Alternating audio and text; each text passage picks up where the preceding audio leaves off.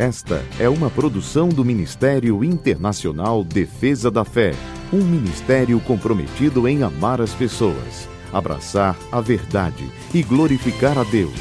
Para mais informações, acesse defesadafé.org. Oi, eu sou Camila Licurgo e venho aqui para apresentar o nosso devocional de hoje. A palavra de Deus nos diz em Salmo 51, verso 17: os sacrifícios que agradam a Deus são um espírito quebrantado. Um coração quebrantado e contrito, ó Deus, não desprezarás. Deus mandou Jesus para nos reconciliar com Ele.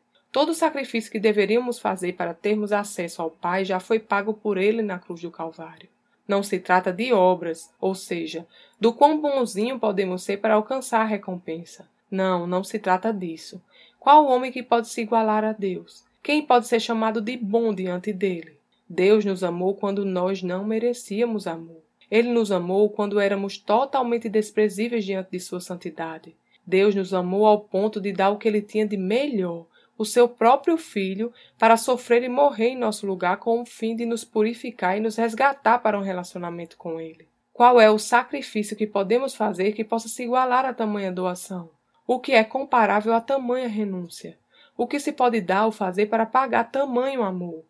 É impossível ter fé, ser um filho de Deus e não demonstrar o amor do Pai em nossos relacionamentos.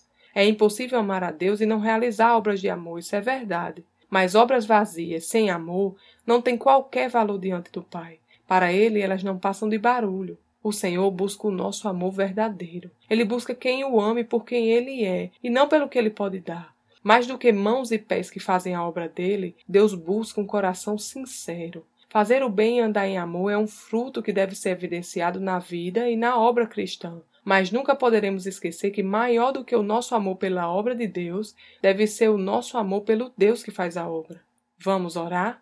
Obrigada, Pai, pelo seu grande amor. Obrigada porque em Ti eu sou completa e não há falta.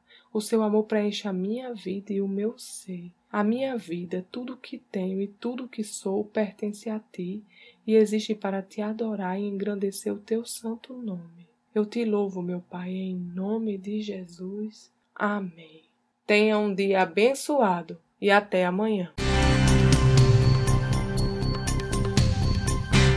Essa foi uma produção do Ministério Internacional Defesa da Fé, um ministério comprometido em amar as pessoas, abraçar a verdade e glorificar a Deus. Para saber mais sobre o que fazemos, acesse defesadafé.org.